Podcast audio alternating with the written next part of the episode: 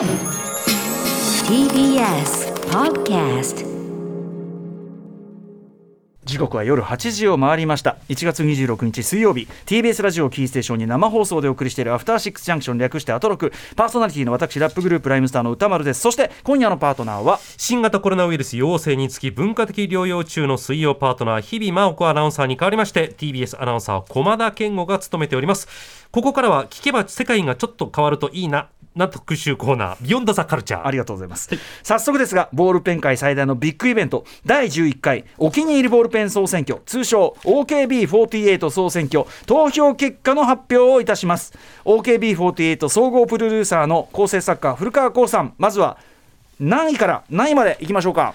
はいではまず神セブンの手前である第10位から第8位までを発表しましょう。それでは駒田アナウンサーよろしくお願いします。わかりました。さあそれでは第10位から第8位までの発表です。第10位。得票数203票。さすが皆さんお目が高い。今年から参加の新人がトップ10に滑り込み。極細油性ボールペンでここまで書きやすく見やすいペンはない。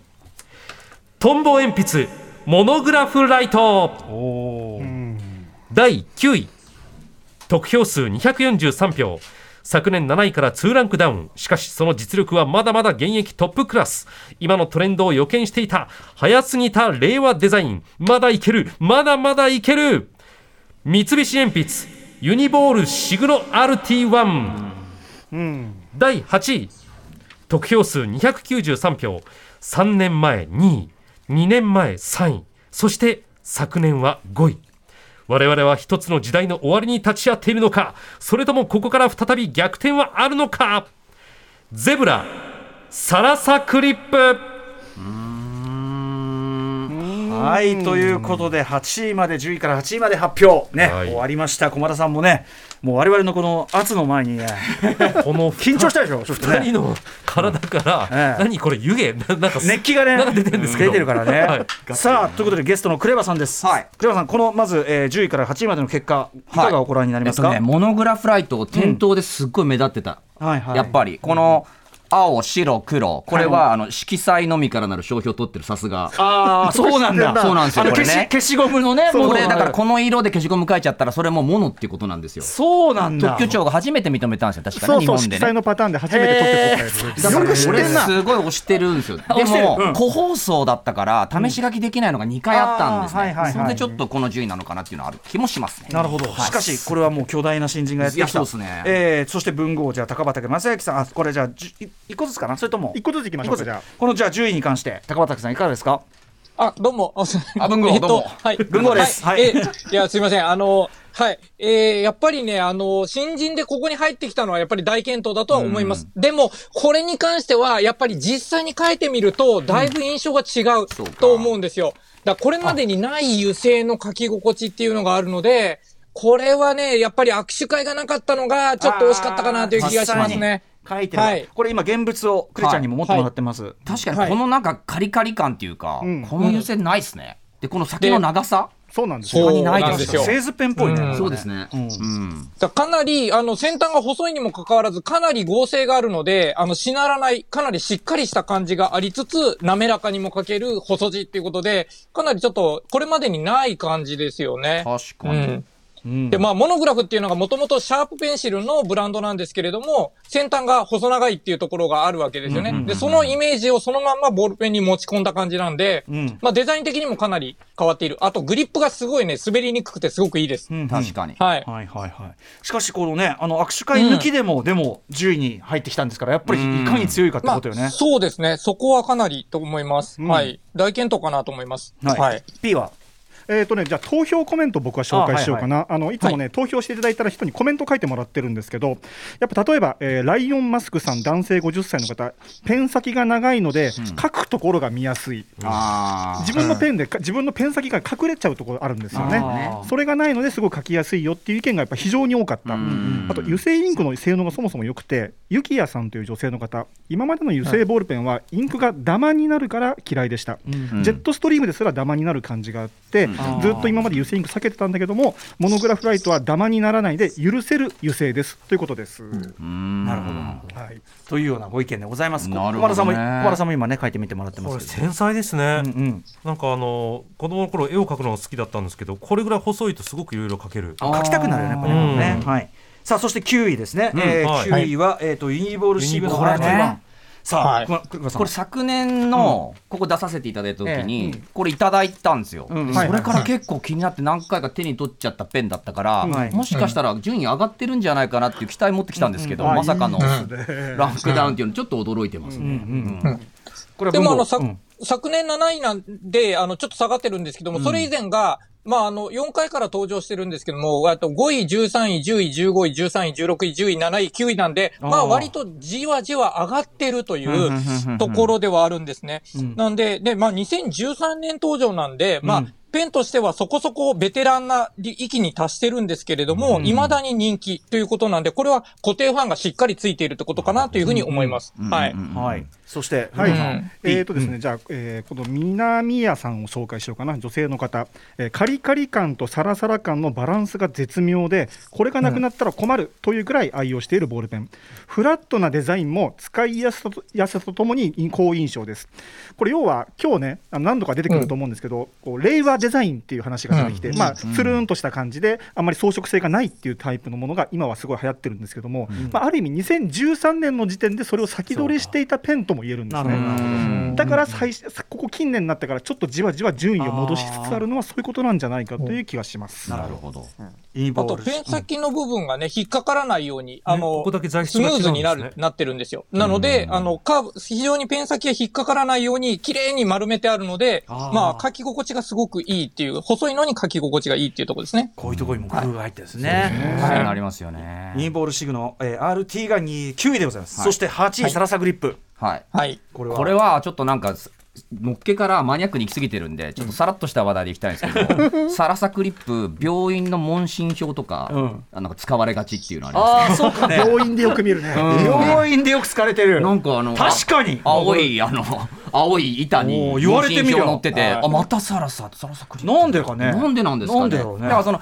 クリあのボード自体にうん挟むところがない場合にいクリッけるプが少しいけるっしっかりしてていうことるからかなんですかねな。はい。サラサ系多いなっていう気がします文豪。もう、あの、サラサクリップは2003年登場なので、超ベテランなんですね。で、まあ文房具が、まあサラサクリップによっていろんな色のボールペンが出てくるっていうのが当たり前になったっていうところがあるんですね。うんで、100円でラバーグリップついててクリップ付きっていう当時すごい画期的だったペンなんですよ。んなんでもう、あまりに浸透しすぎて、いや、要はこれを推しっていうのかっていうぐらい、まあ空気のような存在になってきたので、ちょっと下がってきたっていうのはそういうところもあるのかなという気がします。当たり前のような感じがしちゃってるか当らね。たり前になりすぎたかな？うん。なんかね投票コメントはいもまさにそんな感じで、例えばジョーさんという女性の方、いつもそこにあるという安心感、絶対に書きやすいという安定感っていうのを投票理由に挙げていますね。あとね、はるかさんという女性、この方がちょっと面白くて、文房具は好きだけど、文房具屋さんのボールペンの売り方が苦手。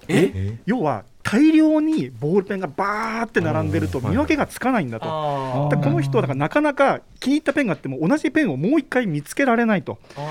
なので100円ショップとかコンビニとかで売ってるペンと中でこのサラサクリップが好きなんだっていう人のの意見です。この視点はすごいね。確かにね、こう縦にバーって並んではいてで商品の名前とかもそんなにね、一個一個は大きくなかったりすると、ですね。そうそうそうそう。探しづらいよね、確かにね。俺からするとそれこそが魅力なんですけどそね、れこそうん。が。それはさやっぱディギン魂だよ。こうやってやっぱこういうこういうさ掘るのがレコード掘るとこから来てるから。うん。整然と並んでる、うん、聖戦と並んでいっぱいやる中から掘るそうです。自分の中一つを探すっていう。まあでもディグがねちょっと厄介ってこともありますからね。え本当に文文房具屋さんに行かれるんですか？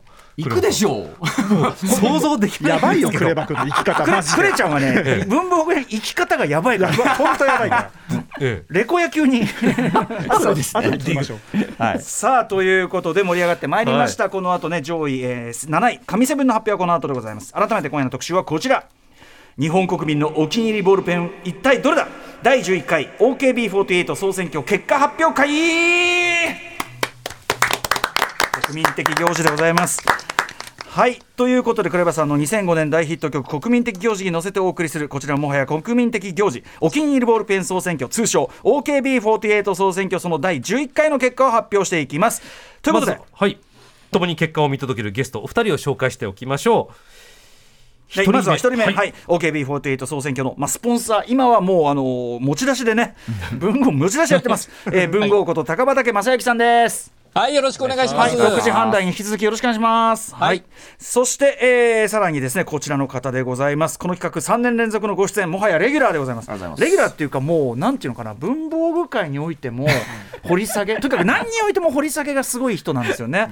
えー私の尊敬すべき大後輩、ね、後輩、いやさ大後輩です。日本を代表するラッパーにして、そして文具王、文具者としても文具王に、この人はガチと言わせるほどの文具者、クレバさんです。よろしくお願いします。ねえ、もはや説明不要ではございますがら。音楽以外でクレバさんのご紹介すると思いませんでしょう ただね、彼の場合は、まあ、これ、あのーちょいちょいあのテレビに出た時なんかも言ってましたけど、やっぱその創作とかさ、する時のツールとして、結構やっぱし、はいそうですねんあのー楽器とかと同じように、例えば、ね、歌詞書くとか、うん。アイデアを練るとかっていう時に、我々にとってはある種、本当の本気の道具の一つでもあるかうなんですよ。ん。というようなことですよね。はい。間違いないです。ということで、クレバさんのご紹介、小野さんお願いします。えー1997年キック・ザ・カンクルーの一員として活動した後2004年にソロとしてメジャーデビュー。去年9月8日クレバの日にはニューアルバム「ループエンドループスタート」を事前告知なしのサプライズ配信して話題になりました2月16日には新曲2曲とインストを追加した全32曲収録の CD 版「ループエンドループスタートデラックスエディション」をリリース。さらに2月17日から20日まではファン待望のライブクレバフェスティバル2021プラスワンを開催します、はい。はい。クレバさん、ちょっとアーティストのね、活動の話をちゃんとしますけど 曲も聞きますけど、あの、この番組では、まあ、文房具の話と、あと前回の、去年の9月29日の、はい。えーブロードウェイミュージカル、インザハイツ日本公演の時の、まあ、歌詞翻訳、ラップ監修。う。ん。これ、もう、神回だ、すごかったね。いやありがとうございます。なんかその後しばらく、うん。あの歌丸さんの口から俺の名前が出てたから、うん。なんか爪痕残せたなって実感もありましたね。爪痕は常に残ってるけども。すいません。うんいやでも本当に素晴らしい特集でございました、うんありがとうございました。いいい機会いただきました。うん。あんな話もまたね聞きたいなと思いますが、えーそしてですねあと 文具王とクレバさん、はい。あのーさらになんか文具絡みのなんかもうもはや仕事になってるというかことなんですよね。これ文豪なんでしょうか？はい、えー私が所属していたサンスター文具で毎年開催している文房具アイデアコンテストっていうのがあるんですけども、その第27回の審査員をクレバさんが担当してくれております。すごい、はいありがとうございます。そうよもう、はい。もうまあいやもうサンスター光栄文具の、いやもう本当あれですよね。あ、クレバさんどうすみません。いや、はい光栄です。ありがとうございます。本当お声掛けいただいて嬉しいです。サンスタ文具の人がいや、まあ、あの、サンスタター文具のアイデアコンテスト、今年、まあこ、毎年やってるんですけど、僕、裏方でずっとやってるんですけれども、うんうん。やっぱり今回このご縁がありまして、ん。えー、クレバさんにぜひということでお願いしました。はい。嬉しい。まあクレちゃんにしても嬉しいことだし嬉しいですね。これだからエントリーする人もさ審査員くればってさ えーってさマジかってねなるもんね。面白そう。はい。これで、これ、ちょっと、あの、うん。1月の31日まで、えー応募締め切りが1月31日なんですよ。あまだなのでまだギリギリ間に合うので、あの、ぜひ、グランプリ賞金100万円ですし、えークレバさんが選ぶ賞もありますので、はい。まだ間に合いますので、ぜひですね、あの、サンスターの公式サイトを見て、えーご応募いただけると嬉しいです。楽しみね、これでもね。そうですね。はい。さあということで、まあ、文具物としても、もはや一流どころ、クレバーでございます。えーそして音楽アーティスト、はい。ラッパーとしてのお話、えっと、ループエンドループスタート、ね、去年出しましたけど、はい。デラックスエディション、うん。これ、2曲、まあ、これちょっと2曲さ、まださ、は曲かけらんない上に、はい情報も解禁できないそうなんですよ。めちゃくちゃごついボム一発と、うん結構いい曲一曲追加してるっていう感じです。これとしか言えない。そうだよな。はい。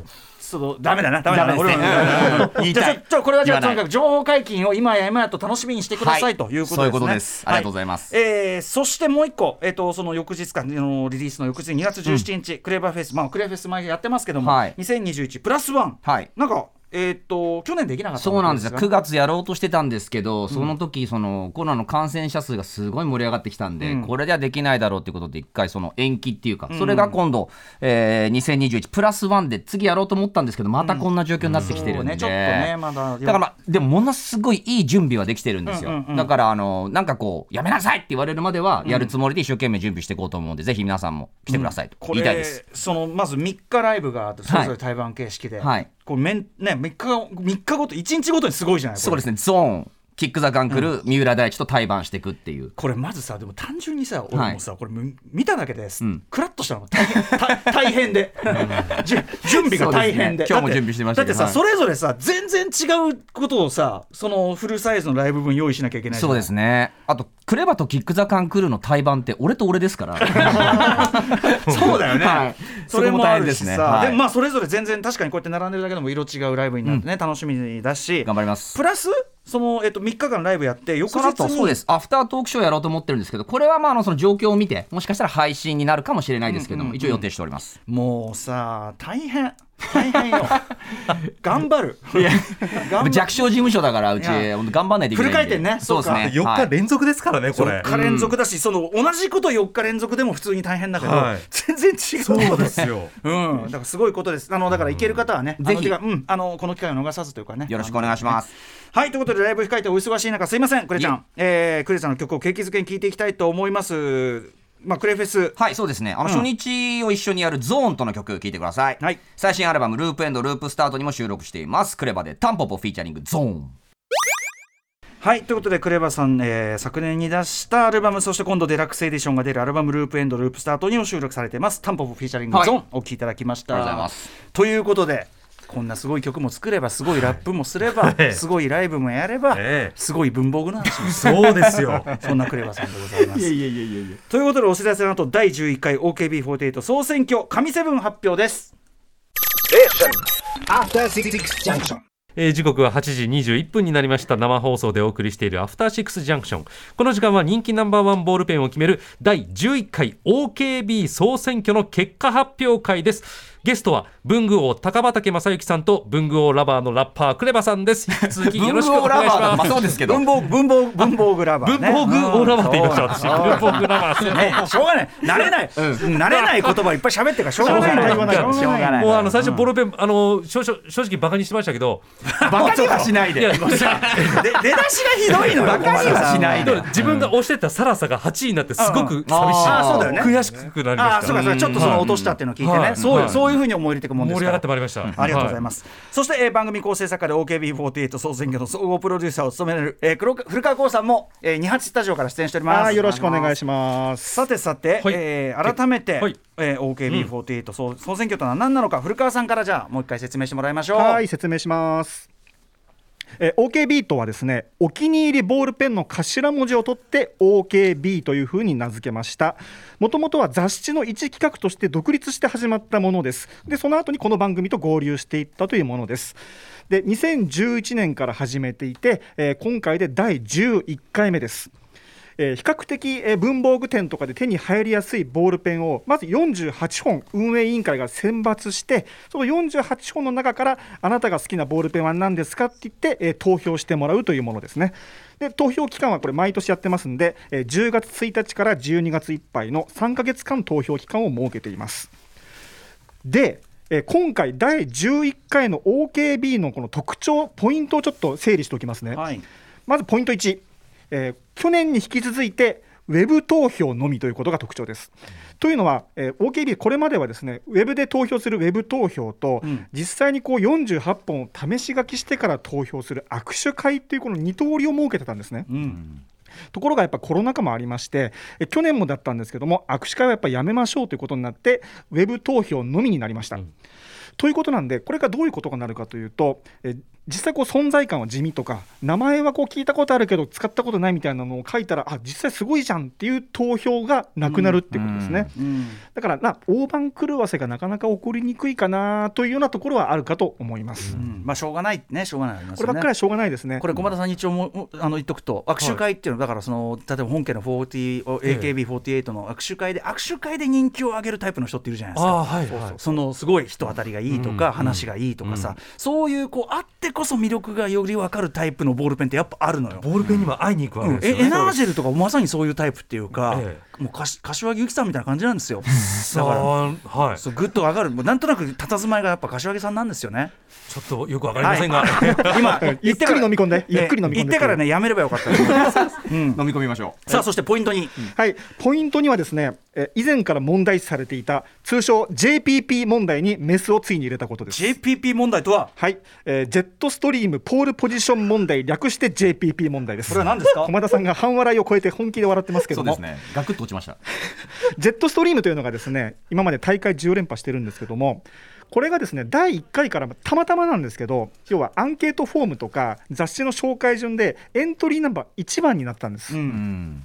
要はエントリーナンバー1番だから1位になるんじゃねえのっていうのが途中から結構言われ始めたんですね。一番目立つ位置にもう来ちゃってるわけだもんね。そういうことでございます、だからポールポジションにいるじゃんということなんですね、まあだから前回優勝者が一番いい位置につけてるまさにポールポジションだ、本当にね。そういうことなんです。ええだこれ、まあ、あのやっていて、まあ、そのクレームも分かるんだけども、まあ、10年間はとりあえずこのレギュレーションでやらせてくださいと、要は定点観測でルールあんまり変えちゃうと、そのけ経過の信頼性が損なわれるということで。で、去年10回の区切りがあったので、今回、大きくその並び順を変えました。うん要は今までこう割とメーカー順に並べていたのをまず新人が一番最初に来るようにして、はい。その後ゆインクの種別にゲルインク油性インク水性インクっていうカテゴリーを作ってその中で並べるっていうふうにしちゃんたんです。と全部フラットに選んでもらうというかね、感じにしたというかね。そういうことです、ん。その結果、えージェットストリームのエントリーナンバーは31番という番号になりました。うん。これはかなり下ですね、はい、ということで、これでですね会議派、えーあアンチジェットリーム派が言うですね、ジェットストリームは保護されている問題、アンチいやまあアンチはいるよ。これだけ絶対王者だからね。いるいるいるいる。んだ、アンチがいるこれが。うんただ、これに関しては一定のこれはあの少なくともルール上は回回答を出したと、うん。ただこれ、歌丸さんもちょっと言ってましたけども、これでじゃあ、ジェットストリームが蓋を開けて45位でしたってなったら、そんなわけはないと思うけど、今まで何だったんだってことになるので、ただぐっと落とすだけでも、はい。今まで何だったかっていうのはこれこれで文豪これかなり有識問題よ、いやいや、もう本当にそこはね、ちょっと、で、心配ですよね。うん、まだわかんないからねこれね。かなり今回はちょっと、蓋開けるまでかなり、はい心配な回たでした。ただこれはさ、やっぱりさ、あのー今各国のいろんな賞とかもさいろんな構造改革があるじゃないですか、はい。ゴールデングローブとかがね、はい。怒られたりしてますよ、だからやっぱこれ一回メス入れないとやっぱね不公平にはさ、しょうがないしょうがない、うん。改革しないといけないということで、えーこういう改革をしました。で、最後、ポイント3として、ジェットストリームの強力ライバルたちがどうなるか。うん。まあ、先ほども何度も言ってます、ジェットストリームが11連覇中なんですけども、これに関して、え第9回に初登場したゼブラのブレンというペンが、本当にキワキワまで、えー攻めたっていうのがありまして、りましたね。今回、ブレンが第、え3度目の正直になるので、さあどうなるかっていうのと、あとまあ番組でも何度も言いましたけども、大型新人のユニボール 1F という新製品が入ってきたので、これがじゃあどこまでいくのかというところなんですが、なんといってもね番組司会がこっちに乗り換えたって公言してるんですからね。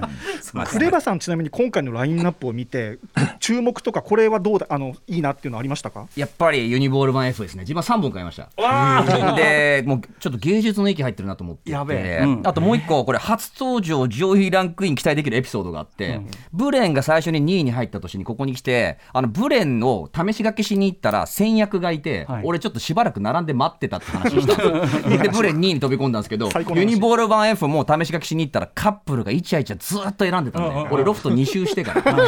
もう一回書きに行きました最高のエピソード。これまでにもう上位入ってくると思います。つまりその、まあ、これ一般客でね。でも試し書きのを厚くさせる何かっていうか。そうなんですよ。並ぶことそうそうないですからね。確かに確かに。密のせ密を避けるこれこれでもこれ生の声だからねこれね。本当の市場の声だからさ。何やってんすか？文房具を見てるんですよ。そして試しているんです。ガチなんだよ。何も変なこと言ってないの。何も変なこと言ってないって。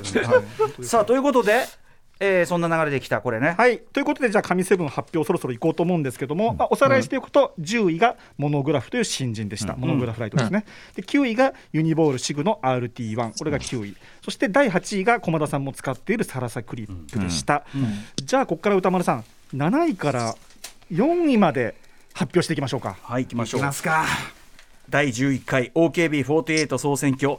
7位から4位までの発表です第7位。得票数310票。1994年発売。ゲルインク界の大ベテランが昨年に続いて7位をキープ。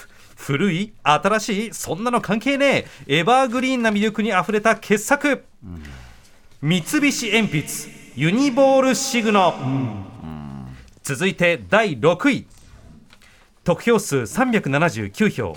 昨年8位から2ランクアップ。実力も花も兼ね備えた極細ゲルインキの次世代のエース。木曜パートナーうなりなうないりさアナウンサーも愛用中。パイロットジュースアップ。さ間違いない。間違いないね。第5位。得票数385票。昨年から大きく順位を落としてこの順位。どうした？こんなもんじゃないだろ？ここで腐らずこれからも高い順位をブレずにキープしてほしい。ゼブラブレン。マジだマジか。マジか。第4位。得票数441票。前回と同じく4位をキープ。尖りすぎた個性ながら謎めいた安定感はすでにベテランの風格。三菱鉛筆ジェットストリームエッジなるほど。いやーなるほどいやいやいやいやマジかちょっと今やっぱねブレンが多分ねええ。今この位置買ってねショックが多分ねわーっとなってますけど。えーじゃあ一個一個伺っていきましょうか。まずえー7位のユニボールシグノです。えークレバさんいかがでしょいやあのユニボールシグのこれ多分0.5がその一応このラインナップされてるっていう感じなんおっしですかゃる通りです。はい。そのもっと細いのやっぱ人気ありますよね。あーそうなんですよ。さらにカリカリのやつとかそのバリエーションで色も多いし。そうですね。うん。そこら辺も強いんじゃないかなとう思いますそうか。だからね0.5ミリだからなんていうのあのボクシングの階級で言うとそうですね。もっともっと下の階級だと強いかもしれないみたいなね。結構もっと0.38とかもっともっと細いのとかそこはい。ら辺が人気あるんじゃないかなって気がします。なるほど。今ちょっと細い方向がね僕そうですね。あれでもね熱いのあるもんね。うん。はいさあえー文豪いかがですか？はこの中ではシグノってキャップ式なんですよ、珍しく。あ確かに。で、全くブレないっていうところでいくと、まあ、もともとノックだからブレるっていうところがあるんで、これ全然ブレないし、なんで、非常にやっぱりね、しっかりした。で、やっぱりね、これは絵描く人とかも含めて、もう固定ファンがしっかりいるので、これじゃなきゃ嫌だっていう人がかなりいますよね。はいはい。間違いないうんそこは、やっぱ特にやっぱりこの状況で投票が、まあなかなか、あの、できない中でっていうと、やっぱり固定ファンを持ってるっていうのはやっぱ強いなって感じがしましたね。うんうん。なるほど。はい。そうなんだね。キャップであればそのブレ問題はある解決できるんだある程度。そうですね。すごいな。しかもトップ10今回1994年ですから相当古いペンですね、うわ本当だ。はい。うん本当にこれがいまだにトップ10に入ってくるというのは素晴らしいことで、はい。じゃあ投票コメント1つだけ紹介させてください。はい。えーヨーヘイヘイさん男性39歳。この人なかなかいいですよ。建設業に従事しており図面や野鳥など屋外で筆記する機会が多く仕事にしているものはジェットストリームなどです、ん。しかし文具好きとしてはそれ以外に単に好きなペンをカバンに忍ばせなければいけません。ユニボールシグナはとにかく安価で大量生産される工業製品としての抜群のかっこよさに惹かれています。文豪が指摘している先端の綺麗な円錐形の美しさ。シャープネスはまさにオンリーワンでナンバーワンカリッとしつつリッチな書き味も私にドンピシャです。すごいいいいい文章でさ、い。なんか改めてあそうかっつってさ、なんかユールシグのちょっとまた使ってみようかなって気にさせるぐらい、なんかいい。モチベーション湧きますよね、うん、いい文章でしたね。そしてあの実用っていうかその普段仕事使いとは別に好きなペンを忍ばせていなければならない。ならない。ならない。心の豊かさとか。いいですね。いいですね。さあそして第6位。ジュースアップです。まあもうみんなね文句なしの、ね。はい。あれですかジュースアップいかがですか？なんかジュースアップそのプレゼンしていいよねって言うけど黒にあんまりいかない感じはあります。あ確かに色がねおすすめすると可愛い色とか、そういうところに食いつく人が多いなっていう感想があります。確かにうなえさんも色が可愛い話をずっとしてましたもんね。ダークグリーン使ってましたね、うんはい文豪いかがですか？はい。まあ、あの、ジュースアップは、あの、シナジーチップっていう新しいチップを使うことで、まあ、先端が細いのにインクがそこそこ綺麗に出るという、まあ、インクフローがいい、あの、細字ペンということで、やっぱ人気なんですけど、さっきクレバさん言われたの非常に鋭くって、あの、黒と青で、実は書き心地が若干違うと僕は思ってるんですけど、青の方が滑らかだったりもしますっていうのはあるんですけど、まあでも本当にあの形がシンプルでかっこいいっていうのも含めてですね、で細くかけてということで、まあこれ本当にあの定番というか、まあ安心して、えーあのおすすめできるペンですよね。うん。はい。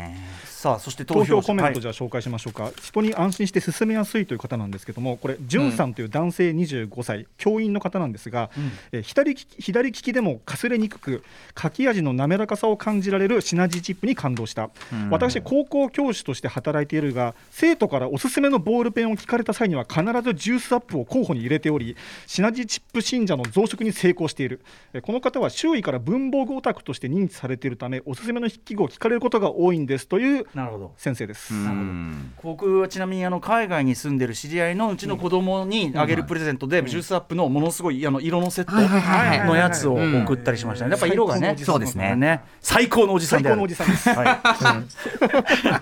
ジュースアップが、えー、と6位。さあ、そして大波乱5位。ブレンですよ、びっくり。どうよ。まああんねクレちゃんはマイブレンね。あんまあれだそうですね。ったけど、うん。うん。でこれ今ここにあの用意していただいたのも、このカラーバリエーション増えてきたやつだと思うんですけど、そうですねね。これなんか見に行った感じだと、ええ。これのなんかがあんまりこうはけてるっていうか、んうん。回ってるなっていう感じはあんまり受けなかったです、あ市場の感じが。だから白と黒の最初の時、うんうん。あれのなんかこうディスプレイっていうか、はいはいはい。そっちの方がなんか人目を引いてたような気がします、なるほどね、はい。い。やでもその通りかもしれないですね。うん。これ文庫のちょっと解説を伺いたいですね。じゃあ。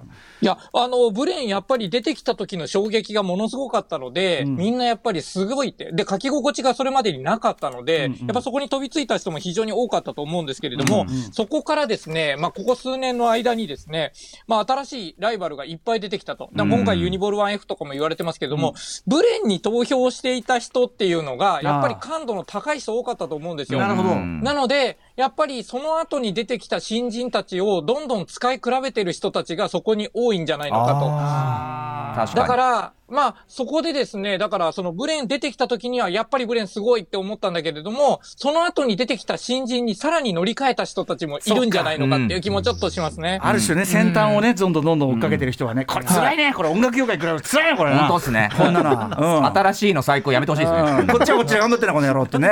ちなみになんですけど、ブレンの3-1で出てたじゃないですか。はいはいはいはい。あのシャーペンがついてる、あのシャーペンもブレなくて、それはちょっと感動したあれはい。いですね。ね、あれいいっすよね。はい。そうそうそう。そう。やっぱりちょっとシャーペンっていうところもね今後ねちょっと注目したいなって話をさっきしてましたけど。あーそうですね。いいねそれね。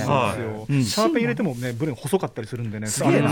そうかそうなんですよね。じゃあ投票コメント。はい、はい、投票コメント、えーいきますね、えー中脇さんという女性38歳です、えーそれまで気づいてなかったんですがブレンを使い始めて自分がボールペンのペン先をこう紙につけるときに、そのブレっていうのを無意識に計算していることに気づきました。はあはでブレンはでもその必要がなくてそれがどれだけ自分にとってストレスだったかっていうのに気づきました、うんうんうんそれまで使ってるペンをしまい込んで今はブレンで揃え直しましたということで、うん投票コメントを見るとねブレンはでもやっぱりねデザイン云々よりまずこの書き味じゃなきゃダメなんだっていう割と切実な人は多いです。はいはい、だから、まあ、確かに令和デザインっていうのがこうブレンがセットしたがゆえにこう一般に広まったことによってインパクトは薄れたかもしれないですが、うん。この機能によって多分ずっと生き残り続けるような気はしそうます。これじゃなきゃダメって人が一定量絶対いるってことだもんね。そういうことですね。なるほどまあブレーンを使ってしまったがために、あの、他のペンが使えなくなってしまった人っていうのが出てきてるっていうのが、結構ね、大きな。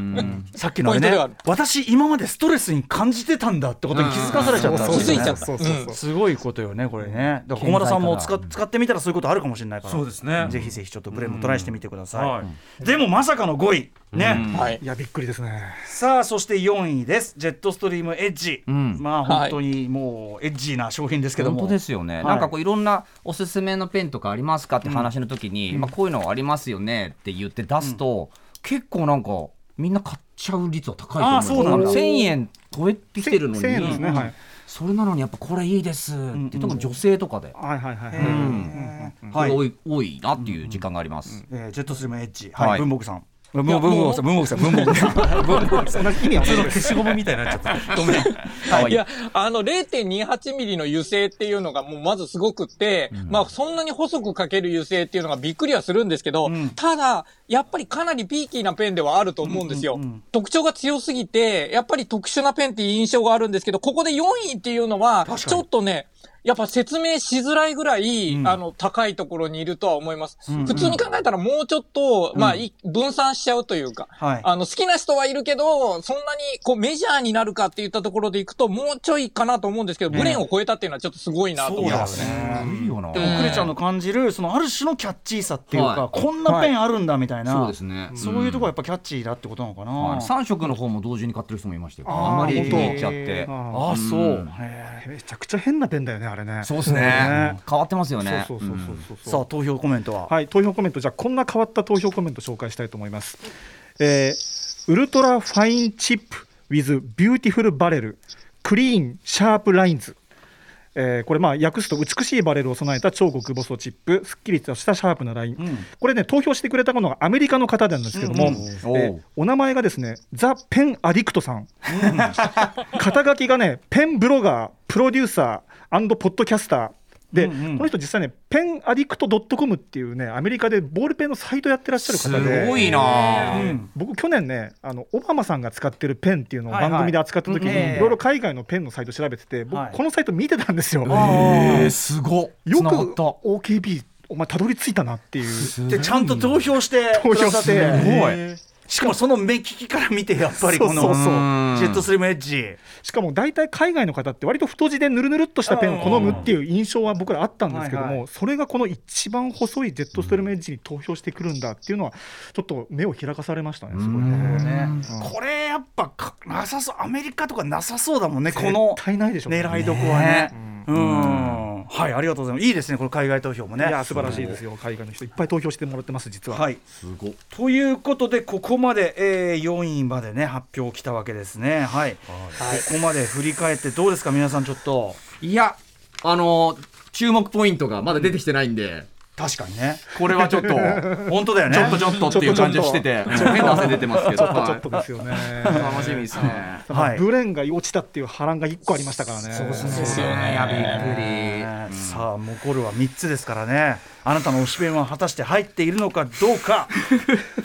よろしいでしょうか？みんな夫婦言ってるよ。夫婦いらっしゃるだからすごい最初これあの泣く時に緊張なんか全然しなかったんですけど、これだけ熱いトークされるとめちゃめちゃ力入れないとこれ失礼じゃないっていう。お願いします。そうですよ。お願いします。ええ。あの何年か前のアカデミー賞のあの、ええ。作品賞発表みたいなああいう失態があったら大変なことになりますから。ララランドっつって。ねララランドみたいなの困りますからね。お願いしますよ。なるほど。はい。さあそれでは泣いてもらってもこれが最後発表となります。第11回 OKB48 総選挙。いよいよ3位2位そして1位の発表です。では続けて発表してまいります。第11回 OKB48 総選挙。第3位は得票数488票。昨年9位から大幅ランクアップ。ゲルインクボールペンの王道本命保守本流。実力風格申し分なし金曜パートナー山本貴明アナウンサーも愛用中。ペンテルエナージェルインフリー。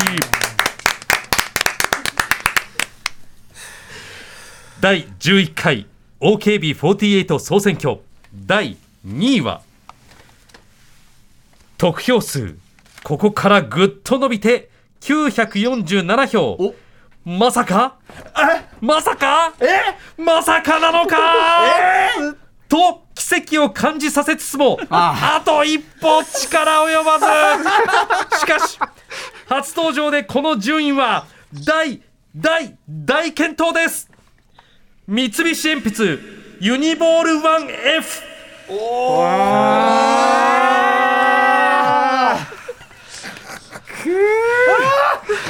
やばいそして第11回 OKB48 総選挙。第1位は得票数なんと1322票。エントリー順など関係ないまだまだ時代は変わらない強いものは強い。ただそれだけだ。11連覇おめでとう。三菱鉛筆。ジェットストリーム。いやー。入った。いやー。そっかでもいやこれでもいいよ。俺今鳥肌ちょっと立ったよ。なんかうんいいいい戦いだよこれは。そうっすうね。あん。ーいい戦いだった。いやなんかすごいいい、い、いもん見たよ。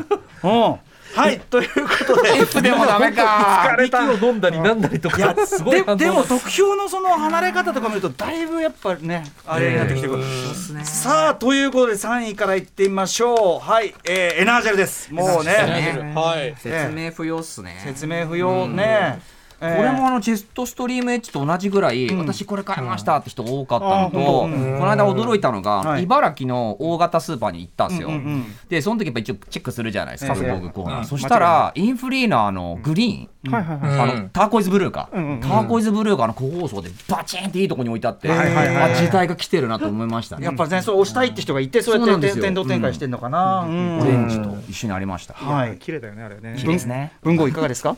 そう。エナージェル自体は、まあ、2000年発売なんでだいぶ古いんですけど、あの、インフリーになって、こう、透明軸に変わっただけなんですけど、ずっと垢抜けてくれて、やっぱ2018年に登場してから、やっぱり、あの、人気は人気なんですね。はいで、あの、一回ちょっと中だるみというか、一回ちょっと下がってたんですけど、やっぱり今回みたいに、えー、まあ、さっきからずっとある、そこを支えているファンがしっかりいるっていうのは、うんやっぱりここで順位を上げてくるっていう、この苦境の中で順位を上げる。うんっていうのはやっぱり、かなり、だ9位から3位っていうかかなりなので、うんすごいなというのは、もう本当に正直なところですそうね。ね、うん。ちょっと感動的ですからあとちょっとうんそうですね。今回、あの、このタイミングで、あの、えっと、カラーの方なんですけれども、はい限定色いっぱい出したんですよね、今年ね。うん去年か。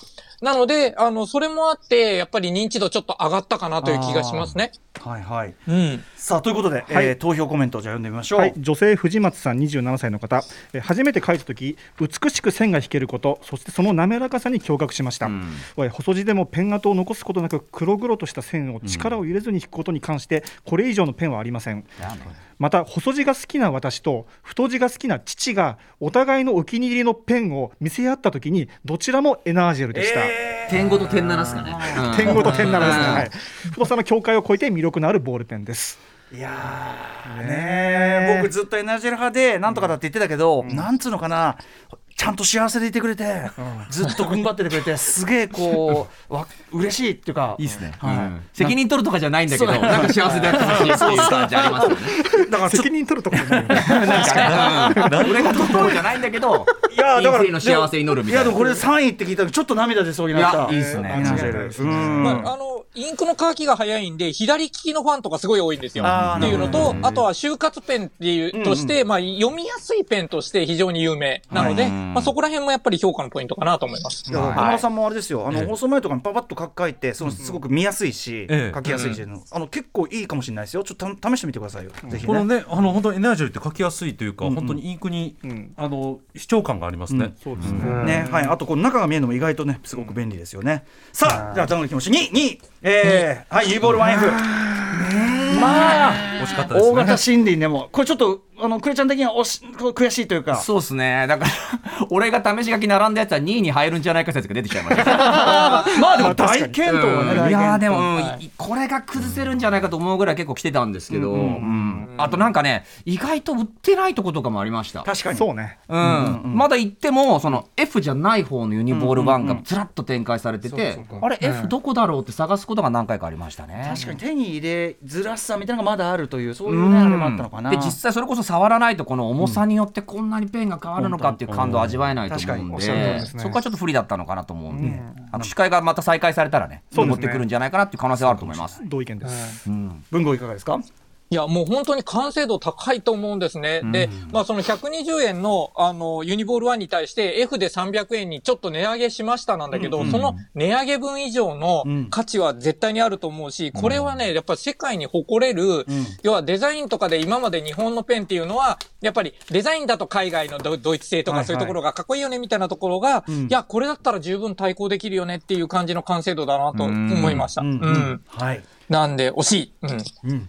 さあ、投票コメントどうでしょう？はい、えー、お伊勢さん、女性18歳の方のコメント紹介します。私は、えー、ヒューガナツとハシズク、これあのボディカラーがヒューガナツとかハシズクとかそういうちょっと趣のある名前になってるんですね。はい。粋なはい、を使っています。制服ブレザーの胸ポケットにつけているだけで可愛いです。高校生活も残り3ヶ月、制制服ブレザーをどこかの教室の椅子にかけたまま忘れてもちゃんと私のだって気づいてくれるんです。私の高校生活の大切な1ページを飾ってくれたユニボール 1F に感謝使い心地をフィールするのはもちろん思い出もフィールできました。クソやばいですね。図書カードあげたいですね。図書カードあげようか。図書カードあげよう図書カードあげよう。でもみんないいねその思い出を書く文章がとっても綺麗。最高、うん、それ聞いてるだけで、ああやっぱそう確かにこのペンいいわって気持ちになるもんね。本当に。うん。すげえいいわ。ボールカードもあげたいな。人たちに。あげない。ちょっとごめんなさいね。そういう仕様にはなってないんですけど。すいません。はいはい。今度から用意しようねね。そうですね。うん、さあそしてい。やー、しかし強かった。と強かったとはいえ、あの何年か前までのもうダブルスコアトリプルスコア当たり前みたいなそれからするとだいぶ肉薄してますよ。なるほど。ですね。えー、1322でジェットストリームでしたでもね。11連覇です。えー、クリスさんいかがですか？OKB48 のその JPP 問題が解消されても、コンビニのその JPP 問題はコンビニでよくある。解消されてないと思うんですよ。左上に必ずやっぱりジェットストリームがあって左上ね、左上からこう来てるっていうのがあるんでそれが崩れない限りこの順位変わんないんじゃないかなと思います、ね、流通から変えるとそうですね。ちょっとあの地道なこう市場原理みたいな必要なのかもしれない ただね、あの位置を勝ち取ったのもジェットストリームの実力だからね、そうですね。れはね。ん。そうですね。伊達に紅白の鳥毎年取ってねえよみたいなのがあるわけよ、それは。そうですね。そうですね。うん。文豪いかがですか？いや、もう本当にこれはね、あの、今回は本当に心配したんですよ。いや、30何位からのスタートなので、はいはい。いやないあの順位、順位っていうか番号がなんで、はいはい。まあ、それから考えると、いや、今回ちょっと不利かなと思ったんですけれども、もう最終的に蓋開けたらこれですからね、もう本当に、いや、これに勝てるペンが出てこないのかっていうのはちょっとね、ねまあそろそろっていう思いもありつつも、ね。でもやっぱり、でもコメント見てるとやっぱりジェットストリームのやっぱ好きな方の好き具合っていうのもやっぱとんでもないんですよね。いや、それがやっぱり、お大いにやっぱりね、この時代を築いたペンだなっていう感じがします。はい。はい。では投票コメント。はい、えーラジオさん女性29歳筆記具の書き心地が良すぎて感動するという経験を初めて教えてくれたボールペンだから、えーそれから小板橋さん男性どれを試しても結局これに戻ってしまうということはそういうことなのでしょう、ですって、それもわかるな。この強さですね。いやーというねことですよ。でも何年か前までとにかくあまりに強すぎてもうあの永久欠番でいいんじゃないかとか言われたけど、そこまでじゃないよ、だからね。だいぶだいぶ地殻変動は起きてる感じがありますしね。握手会やったら本当わかんないと思います。本当本当本当。はいねはい。ということで、えーこんな結果になりました。最後に告知というかねお知らせ事をもう一回やっておきましょう。クレバさん。はい、2月16日にループエンドループスタートのデラックスエディションというのが出ます。ライブ DVD もついてます。そあとから新曲やばいのがねその2つ新曲2ね。曲入ってます、はい、2月17日から20日まではクレバーフェスティバル2021プラスワン開催します。詳しくはあのオフィシャルサイト確認してください、いろんな動きあると思います、えーそして OKB48 関連の告知ありますでしょうか？はい、す、えー、べ、ての順位は放送後に OKB48 の公式サイトに載せます。それをご覧ください。で、あと今回の結果を受けた大感想戦というのを私と文具ジャム、えー文具を含む文具ジャムの皆さんでやります。2月13日に開催予定で配信でやるので、えー詳しくは、えー OKB の公式サイトをご覧ください。そして、えー文豪からお知らせは？はい、えーまあそういうのも含めてですね、えーボールペンについてもですね、あの、非常に深い話を YouTube でやってますので、ぜひぜひ、あの、ご覧くださいということで。あと、はい。サンスター文房具アイデアコンテストぜひ応募してねあアイ1月デアコンテスト31日までねクレちゃんが審査にやります、はい、もうあと少しなんで、ぜひ、はい。といったあたりでございました。こういう結果に終わりました、えー今年も皆さんお疲れ様でございました。以上第11回 OKB48 総総選挙結果発表会でした。文豪そしてクレバさんありがとうございました。ありがとうございました。ありがとうございました。After Six Junction.